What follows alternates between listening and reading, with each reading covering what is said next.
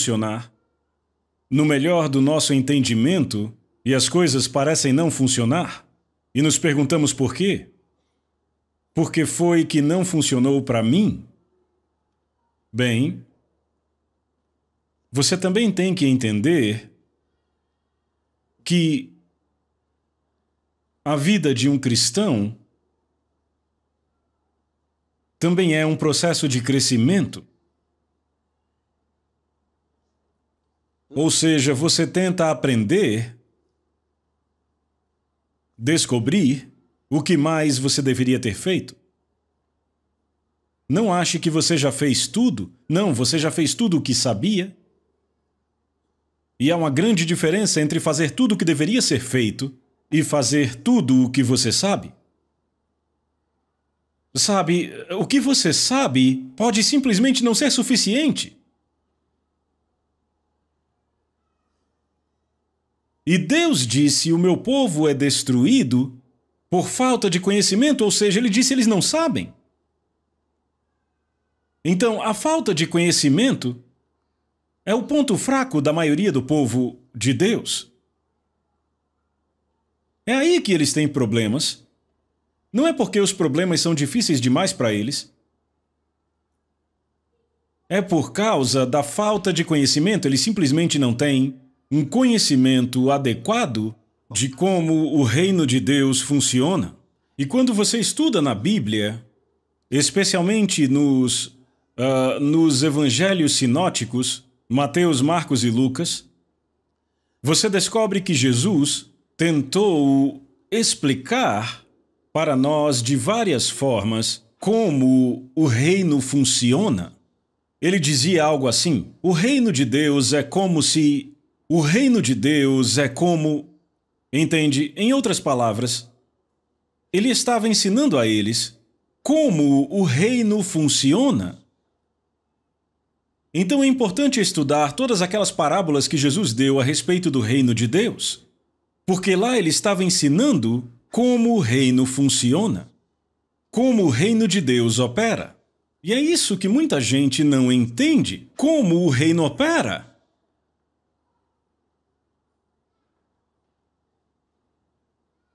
Como funciona.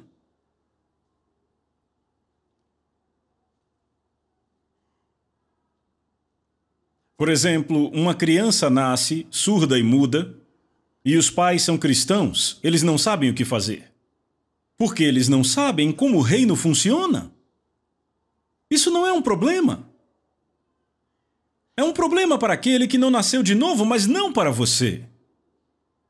Mas, pelo fato de você não conhecer, você se preocupa, você chora por isso, você vai de lugar a lugar procurando uma solução, clamando por ajuda. Mas de jeito nenhum é um problema. Não é um problema. A pergunta é como é que o reino funciona? O que mais eu devo saber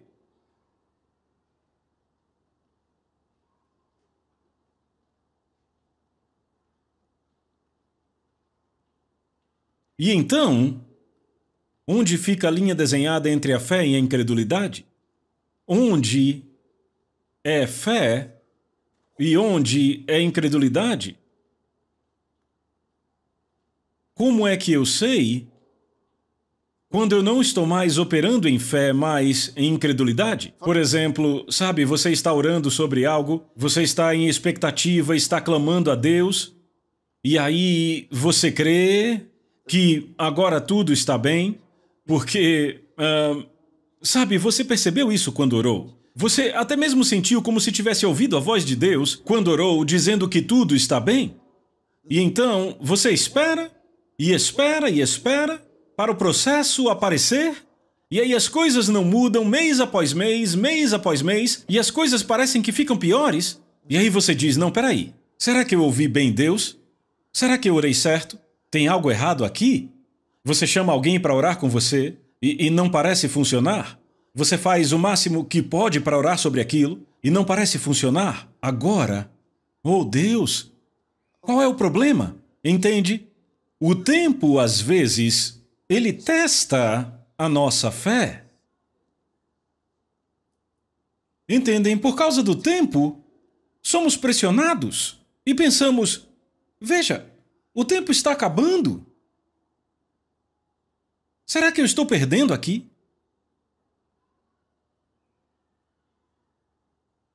A pergunta é: como é que eu sei que aquilo sobre o que eu estou orando eu recebi? Como é que eu sei que recebi? É isto que a fé é. A fé não é tentar conseguir. Eu percebo que, em todo lugar, à medida que eu tento ensinar aos filhos de Deus a palavra da fé, eu percebo que muitos deles têm conceitos errados sobre a fé. A fé não é uma coisa que você usa para conseguir algo de Deus. Já tentei explicar tanto isso. É, é, algo que eles não entendem. A fé não é uma coisa que você usa para conseguir algo de Deus.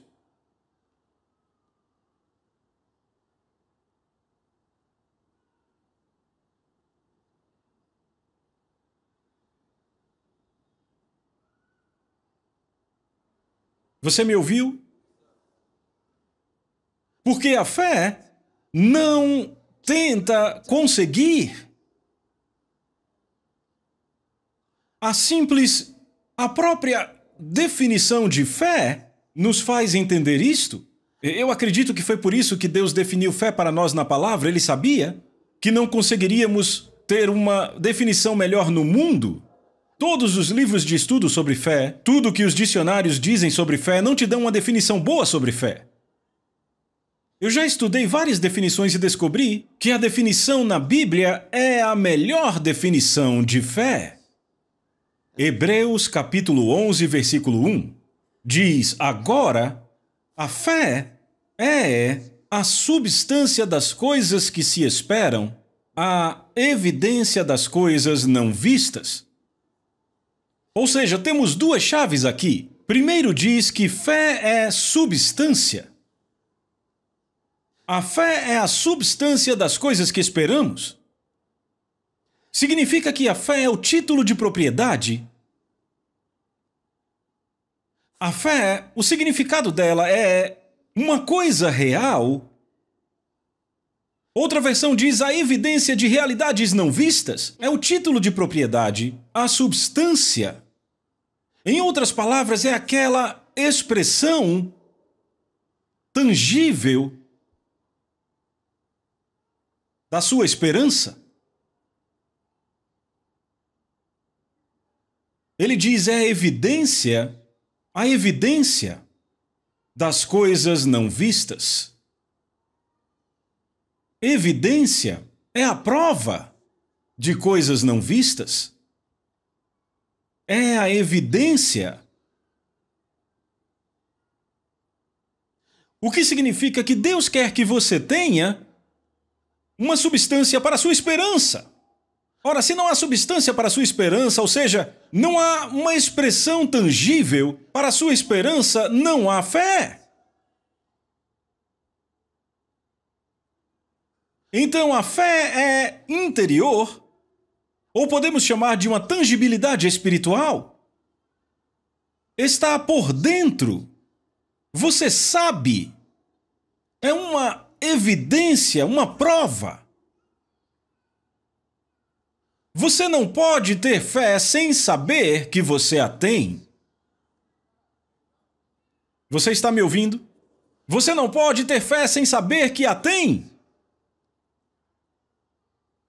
E quando a sua fé é demonstrada a respeito de algo, você sabe que você tem aquela coisa. Porque a fé é a substância. E se é a substância, significa que você pode tocar, pode se relacionar com isso. Dentro de você, você sabe. Os outros não conseguem ver, mas você tem a evidência. Talvez você não consiga provar para outra pessoa, mas você sabe porque sabe porque sabe que você tem. Porque pode ser que eles não consigam ver. Mas você tem a evidência para você. Só porque uma mulher parece grande, não significa que ela está grávida com um bebê? Pode ser um tumor? Mas ela pode dizer que tem um bebê?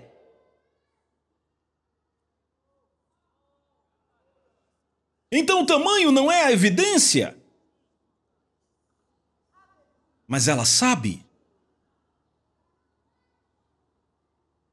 Você ainda está aqui. Quando você entende a fé, seus medos desaparecem. Porque a fé é o oposto do medo. O medo é confiar na habilidade daquela coisa que você não quer, na presença dela ou no poder dela. Fé é confiar na habilidade de Deus, mas o medo é confiar na habilidade do seu adversário. Se você tem medo do que o diabo pode fazer com você, significa que você confia na habilidade do diabo? Ou seja, você tem fé no diabo? Então, medo é a fé negativa. Então não existe ninguém que não pode ter fé. Aleluia! Por que é que eu estou dizendo isso hoje? Alguém precisa disso? Esse nem é o assunto sobre o qual vou falar. Alguém precisa disso hoje. Eu nem ia falar sobre isso. O que eu quero começar a falar com vocês hoje é o que eu chamo de consagração cristã. Consagração cristã.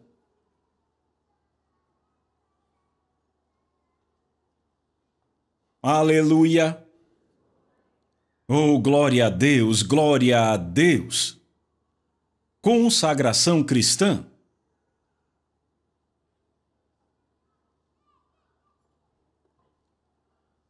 Ah, eu poderia ter, ter apenas dito consagração, mas como eu entendo que uh, há muitos cristãos que entendem errado o assunto e muita coisa tem sido dita a respeito disso. Eu quero ver pela palavra o que a palavra diz, o que Deus diz. O que é que a Bíblia diz? Isso é o mais importante, não importa o que você tem crido, há muitos anos alguém diz, ah, eu creio nisso há muito tempo, é, não importa. Se uma mentira tem sido contada há 20 anos, isso não a torna uma verdade? Ainda é uma mentira. Aleluia. Então vamos pegar uma passagem. Um, Romanos, capítulo de número 6.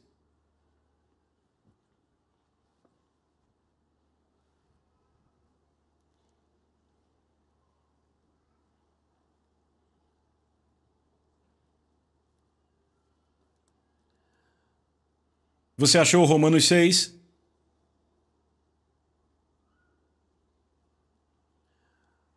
Eu vou ler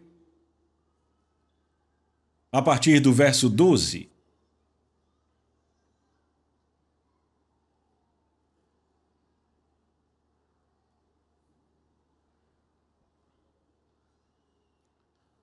Talvez seja melhor vocês lerem antes. Vocês podem ler para mim? Um, dois, leiam. Não reine, portanto, o pecado em vosso corpo mortal, de maneira que obedeçais às suas paixões. 13. Nem ofereçais cada um os membros do seu corpo ao pecado como instrumentos de iniquidade, mas oferecei-vos a Deus como ressurretos dentre os mortos, e vossos membros a Deus como instrumentos de justiça. Louvado seja Deus! Certo, eu vou ler para vocês na versão King James, não deixe o pecado desta forma reinar no seu corpo mortal para lhe obedecer, dizem seus desejos. Nem inclinem, marquem a palavra inclinem, nem inclinem os seus membros como instrumentos de injustiça para o pecado, mas inclinai-vos a Deus como aqueles que estão vivos dentre os mortos. Inclinai-vos a Deus como aqueles que estão vivos entre os mortos. E os seus membros como instrumentos de justiça a Deus. Verso 14. Leiam juntos, um, dois, leiam. Porque o pecado não terá domínio sobre vós, pois não estáis debaixo da lei, mas debaixo da graça. Louvado seja Deus! Agora, verso 15. Pois que pecaremos porque não estamos debaixo da lei, mas debaixo da graça, de forma alguma. Ok. Agora, se vocês notaram, no verso no verso 12, ele diz: Não deixe desta forma o pecado reinar no seu corpo mortal. Ele diz: Não deixem o pecado reinar sobre vocês. Não deixem o pecado reinar no seu corpo. Não deixem o pecado ter o domínio sobre vocês. Isto, isto nos diz algo. Se Deus diz, por exemplo, se eu digo a vocês, não deixem aquela pessoa entrar. Se você soubesse que ela é mais poderosa do que você, você pensaria: que tipo de instrução é essa que ele deu? Ora, aquele cara é maior do que eu. Eu não consigo pará-lo. Você olha para ele e pensa: eu não consigo pará-lo. Certo? Mas se a se se a instrução é uma instrução correta, dada à pessoa certa, e eu digo: não deixe aquele homem entrar aqui, e você soubesse que você é mais forte do que ele, você diria certo, você encheria o peito, ficaria lá na porta e diria: muito bem, você o ouviu. Não é? Porque entende? A instrução é: não deixe que ele entre. Então isto é poder delegado. Você foi autorizado a impedi-lo de entrar. Agora, Deus seria remisso se nos pedisse para fazer algo que soubesse que não poderíamos fazer? Você não concorda? Agora, Deus nos diz: não deixe o pecado reinar em seu corpo mortal, para lhe obedecer, dizem seus desejos. Isso significa que eu posso pará-lo? Em outras palavras, Deus está me dizendo duas grandes coisas aqui. A primeira é: ele faz distinção entre o pecado e eu. Sabe, muita gente acha que eles são o pecado. Eles se acham tão maus. Mas Deus faz distinção entre o pecado e eu. E ele vê o pecado como uma força externa. E vê a mim como alguém diferente do pecado. Então ele diz: não deixe o pecado ter domínio sobre você. Certo? Não deixe ele reinar como rei. A segunda coisa é que eu tenho autoridade para impedir que ele reine no meu corpo. Eu tenho autoridade. Isso é notável. Mas então, ele nos diz como versículo. Na verdade, os, os, os belos versículos antes do que acabamos de ler a partir do 12, vamos voltar a eles mais tarde. Muito, muito bonito. Versículo 13. Ele diz: Nem inclinem. Eu pedi para vocês marcarem a palavra inclinem, porque na versão King James temos a palavra inclinem, mas em, várias outras traduções a palavra é apresentem, que é melhor porque vem do grego paristemi, e paristemi significa apresentar. É como mostrar seus documentos, certo? Você entra numa sala para uma entrevista e você apresenta os seus documentos para ser questionado. Ok? Você os apresenta. Ou, ou uh, tem alguém que, que quer um emprego e então você pede que o apresentem à banca, então o trazem e o apresentam à banca julgadora. Você entende? Agora, é isso que paristeme significa. Então, não é se inclinar como se Ok, aqui eu estou. Não, significa uma apresentação.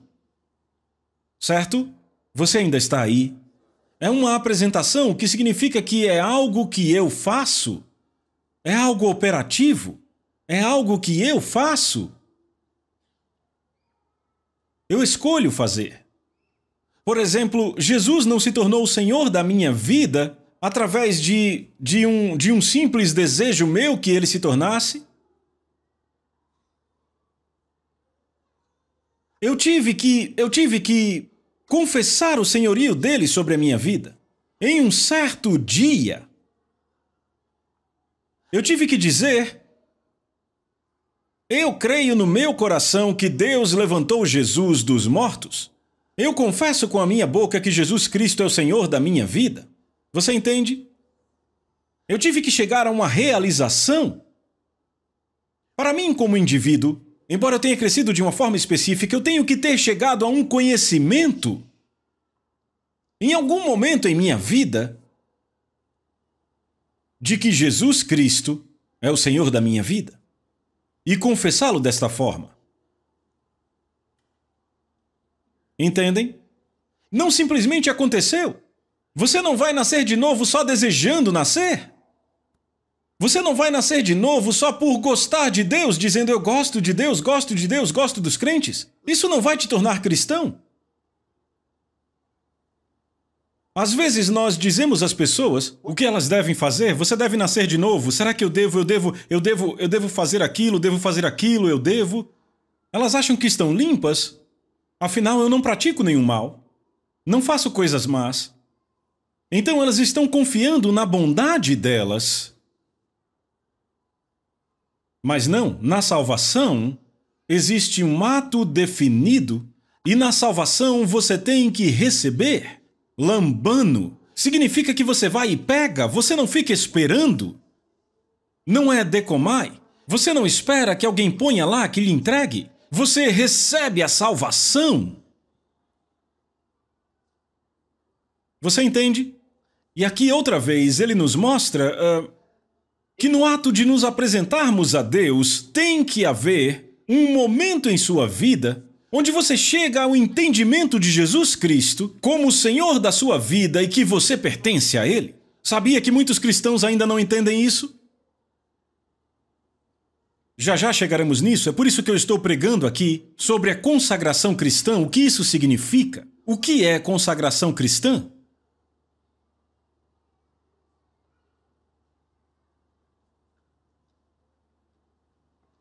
O que é a consagração cristã? Em 1 Coríntios capítulo 6, versículo 20, a passagem declara algo muito claro para nós. Leiam para mim. Eu quero que vocês vejam.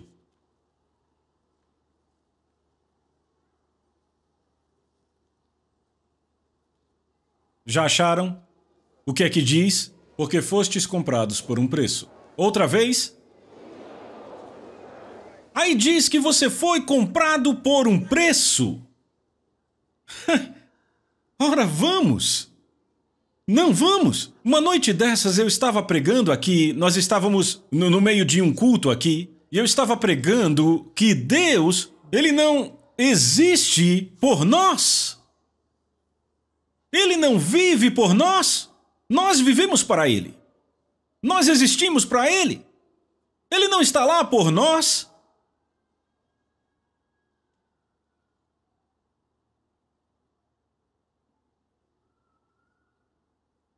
Agora, lá onde a Bíblia diz se Deus é por nós, e eu falo isso porque tem muita gente que lê e vai dizer, sabe, ela só lê. Mas a Bíblia diz que Deus é por nós? Então Deus é por nós, não é? Não, não é o que ele está dizendo. Onde diz se Deus é por nós, quem será contra nós significa se Deus nos dá cobertura. Você entende? É o que ele está dizendo? Aleluia! Se Deus é o meu suporte, se Deus é a minha força,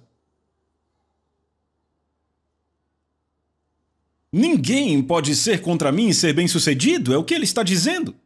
Mas Deus, ele não vive por nós. Nós vivemos para ele. Ele não existe por nós. Então pare de agir como se Deus existisse por você.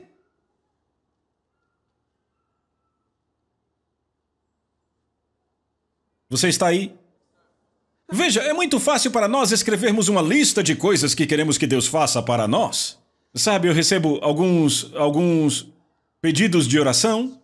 Quero que Deus faça isso e aquilo e aquilo, na família, nas finanças, no emprego e nisso e naquilo, e temos uma longa lista. Será que você já se sentou com um pedaço de papel e uma caneta dizendo quais são as coisas que Deus quer que eu faça? Quando você crescer, você fará isso? Quando você é bebê, você fica, papai, eu quero pão, quer pão. Isso é um bebê! Papai vai sair e a criança chega e diz: Papai, compra uma bola para mim. Compra um sapato, compra, compra, traz, me dá. Preciso de um telefone, eu quero isso, quero aquilo. E o que é que o papai diz? Muito bem, muito bem, muito bem, eu trago. Mas quando o filho faz 15 anos, ele não diz: me compre isto. Você sai e diz a ele o que fazer. Limpe isso, limpe aquilo, você lava isso, você lava aquilo, e quando eu voltar eu quero ver limpo. É assim. As coisas mudam. Muda quem dá as instruções. Você ainda está aqui? E aí você nasceu de novo faz cinco anos? Ah, é, eu peço ao Senhor para fazer isso para mim. Eu peço ao Senhor, eu peço ao Senhor. Você nem o conhece? O Senhor? Quando você o conhece como Senhor, aí você para com isso? Eu disse a Deus, eu disse a Deus que esse emprego me pertence. Você disse a Deus? Você está batendo bem? Você sabe quem Deus é? Eu disse a Deus. Eu disse a Deus que esse emprego é meu. Eu disse a Deus que eu vou casar agora. Eu disse a Deus isso e aquilo. Você disse a Deus? Você ainda não viu nada. Você nem tem medo de dizer a Deus? Vai dizendo. Não, quando você conhece a Deus, para de dizer a Ele. Você diz Senhor. Você no instante se humilha.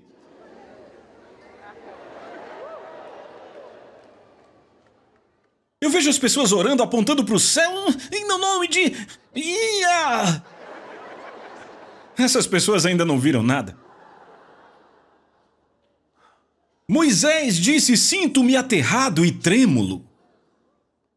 Quando viu a presença de Deus.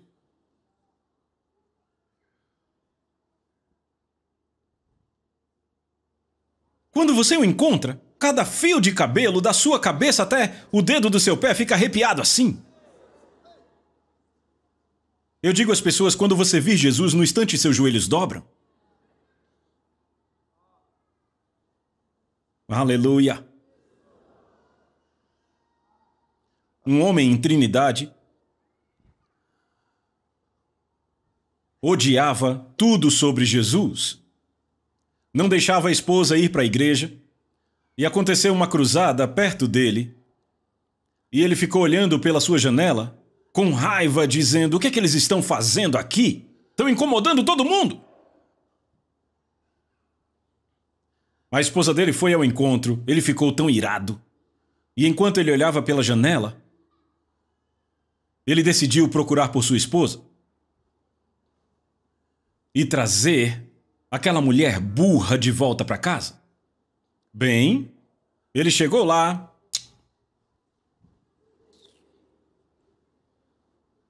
Toda vez que ele ouvia Jesus. E aí, de repente, ouviram alguém gritando. E ficaram, o que foi isso? Ele é real, ele é real, ele existe, ele é real, ele é real, ele existe, ah, ele existe. Eu vi ele, eu vi ele, eu vi ele, eu vi. O que houve? Jesus ficou em pé diante dele. Ele viu Jesus. E o mestre disse a ele que ele era perdoado dos seus pecados. Rapaz, ele não, não conseguiu ficar quieto. Ele gritou e gritou e gritou, de alegria, de empolgação. Sabe, ele queria contar para o mundo inteiro: Jesus é real, Eu o vi, ele se tornou a testemunha da noite. ele odiava Deus e odiava tanto Jesus, mas agora subiram foi ele na plataforma e ele disse a todo mundo: ele é real, ele é real. Você não precisa passar por isso, ele é real, irmão. Aleluia! Ele é real, bem real. Glória a Deus.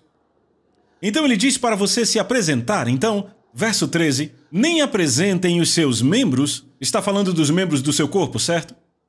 Os membros do corpo. Nem apresentem os membros do seu corpo como instrumentos de injustiça para o pecado, mas apresentem-se para Deus. Apresentem-se para Deus. E lemos lá em 1 Coríntios 6, verso 20, onde diz que fomos comprados por um preço. Fostes comprados por um preço. Eu quero saber de vocês, quantos de vocês já descobriram que foram comprados por Jesus? Sabe, achamos que ele nos salvou, como, sabe, eu estava afundando no pecado e Jesus veio com uma corda e me puxou para fora? Não, Senhor. Não, não, não. Essa é uma péssima ilustração da salvação. Não é a mesma coisa? Eu estava afundado no pecado, como um homem que está afundando ali, e Jesus veio e me tirou para fora. Não! Eu digo mil vezes não! Esta não é uma ilustração da salvação que vem de Cristo. Eu quero te dizer qual é a melhor ilustração da salvação, se quisermos usar um homem se afogando.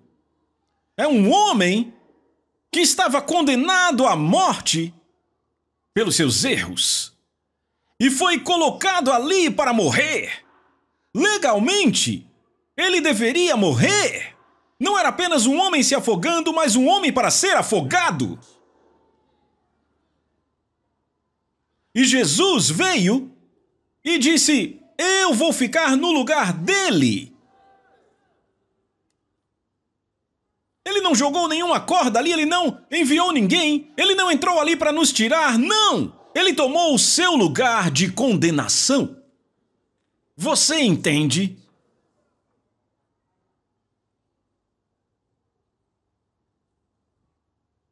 Jesus tomou o nosso lugar nosso lugar de condenação. Foi isso que ele fez por nós. Então falamos de salvação.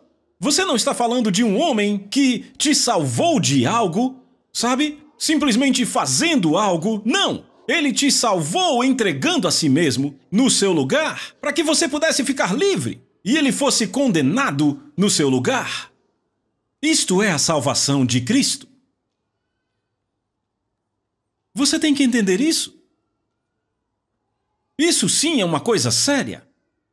Porque o homem morreu por você. E aí está você vivendo sua própria vida da forma que quer viver. Como é que Deus aceita isso? Porque entenda, aceitar a salvação de Cristo significa que você aceita que ele tomou o seu lugar e agora você deve viver para ele. Esta é a escolha.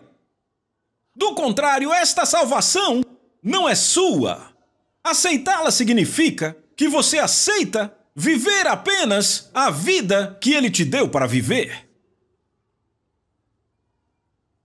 2 Coríntios 5.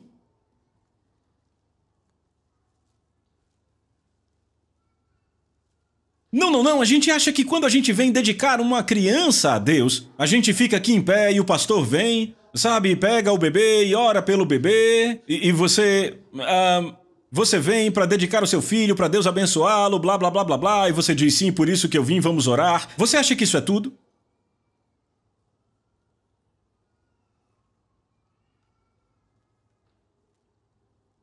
É mais do que isso? 2 Coríntios 5. Leiam para mim o versículo 14.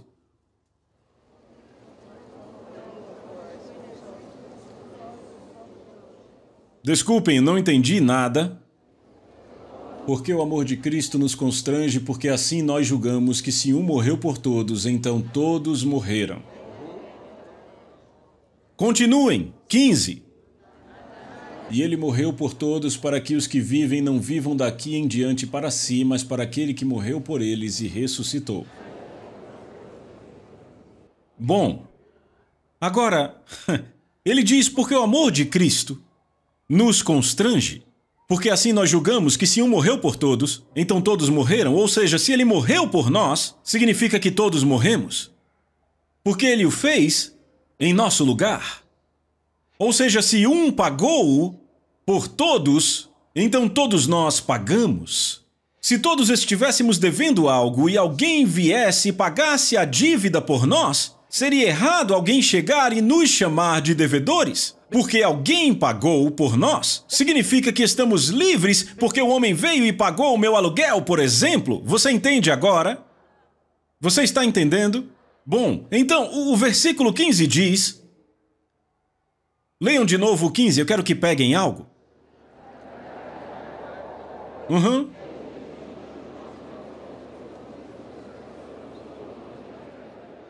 É isso. Ele diz: E ele morreu por todos. Ele morreu por todo mundo, para que os que vivem não vivam daqui em diante, daqui em diante. Aqueles que vivem não vivam daqui em diante para si mesmos, mas para aquele que morreu por eles e ressuscitou. Em outras palavras, sua vida agora deve ser vivida para Ele. Você não pode mais viver para si mesmo. Veja, não é cristianismo fazer suas próprias escolhas. Eu amo um irmão chinês. Há muitos anos eu ouvi uma, uma bela história sobre ele. E muitos cristãos ao redor do mundo já ouviram sobre isso e uh, acabou se tornando um belo testemunho, uma bela expressão da, da, da nossa uh, consagração a Deus. Ele estava viajando em um trem e três cavalheiros queriam jogar um jogo e precisavam de uma quarta pessoa porque aquele jogo se jogava com quatro pessoas. Então, Chegaram para ele e disseram: ah, Com licença, gostaria de jogar conosco? Queriam que ele se juntasse a eles? E aí ele disse: Oh, ah, ah, me desculpem, eu não vim com as minhas mãos. Nunca tinham ouvido algo assim antes? Você o quê? Ele disse: Eu não vim com as minhas mãos. Olharam para ele. Ele parecia completo para eles. Ah, ah, tem algo errado? Ele disse: Não, não, não há nada de errado. Minhas mãos não estão aqui comigo. Disseram: Enquanto essas duas aí? Ele disse: Não são minhas. Pensaram: Esse é o cara mais bobo do trem? Sabe, pensaram que ele era um tolo, mas ele não parecia um tolo, então pensaram: Você está bem? Ele disse: Eu posso explicar? Então eles sentaram e ele explicou a eles o Evangelho de Jesus Cristo. Ele disse: Eu fui comprado por um preço.